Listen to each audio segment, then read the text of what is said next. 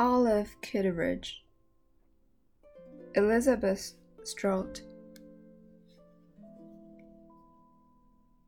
Pharmacy. For many years, Henry Kitteridge was a pharmacist in the next town over, driving every morning on snowy roads or rainy roads or summertime roads.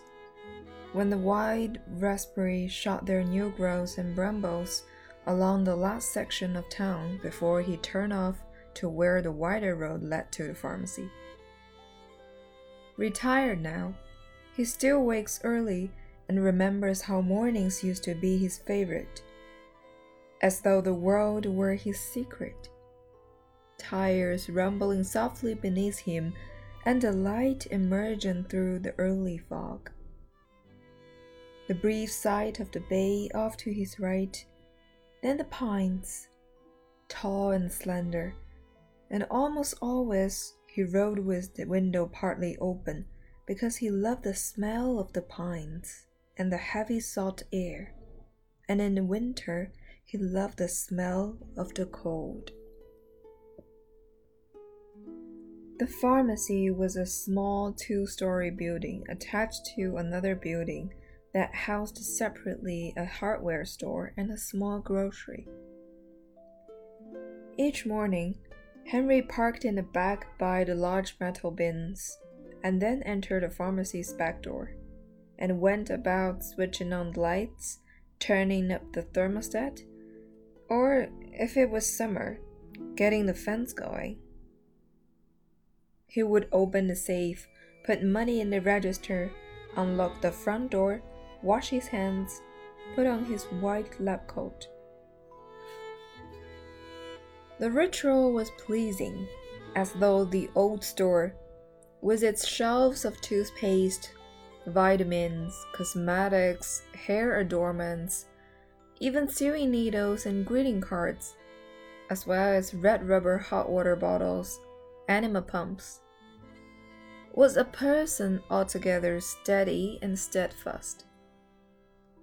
And any unpleasantness that may have occurred back in his home, any uneasiness at the way his wife often left their bed to wander through their home in the night's dark hours. All this receded like a shoreline as he walked through the safety of his pharmacy. Standing in the back, was the drawers and the rows of pills, Henry was cheerful when the phone began to ring. Cheerful when Mrs. Merriman came for her blood pressure medicine or old Cliff Mott arrived for his digitalis. Cheerful when he prepared the Valium for Rachel Jones whose husband ran off the night their baby was born. It was Henry's nature to listen, and many times during the week he would say, Gosh, I'm awful sorry to hear that. Or, Say, isn't that something?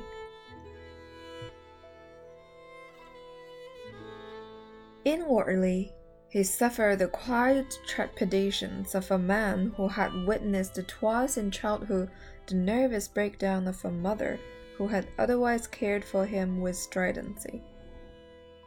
And so, if, as rarely happened, a customer was distressed over a price or irritated by the quality of an ace bandage or ice pack, Henry did what he could to rectify things quickly.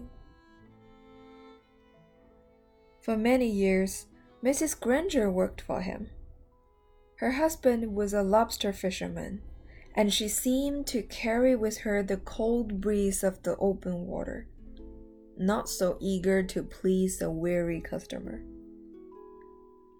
He had to listen with half an ear as he filled prescriptions to make sure she was not at the cash register dismissing a complaint.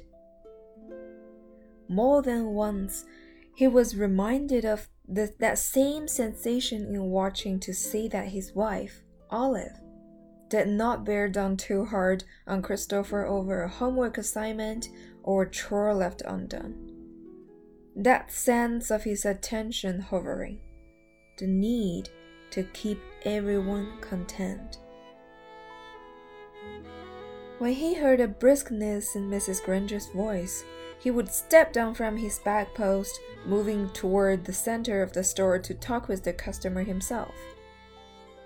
Otherwise, Mrs. Granger did her job well. He appreciated that she was not chatty, kept a perfect inventory, and almost never called in sick.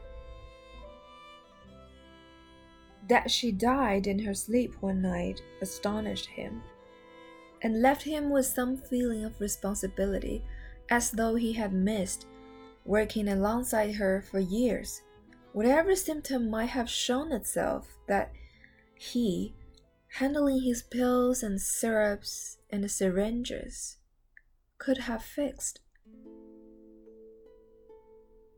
Mousy, his wife said when he hired a new girl. Looks just like a mouse. Denise Thibodeau had round cheeks and the small eyes that peeped through her brown framed glasses.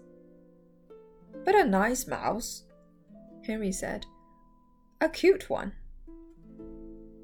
No one's cute who can't stand up straight, Olive said. It was true that Denise's narrow shoulders sloped forward, as though apologizing for something. She was 22, just out of the State University of Vermont. Her husband was also named Henry. And Henry Kitteridge, meeting Henry Thibodeau for the first time, was taken with what he saw as an unself conscious excellence. The young man was vigorous and sturdy featured with a light in his eye that seemed to lend a flickering resplendence to his decent, ordinary face. He was a plumber, working in a business owned by his uncle. He and Denise had been married one year. Not keen on it, Olive said when he suggested they have the young couple to dinner. Henry let it drop. This was a time when his son, not yet showing the physical signs of adolescence, had become suddenly and strenuously sullen. His mood, like a poison shot through the air, and Olive seemed as changed and changeable as Christopher. The two having fast and furious fights that became just as suddenly some blanket of silent intimacy, where Henry clueless, stupefied, would find himself to be the odd man out.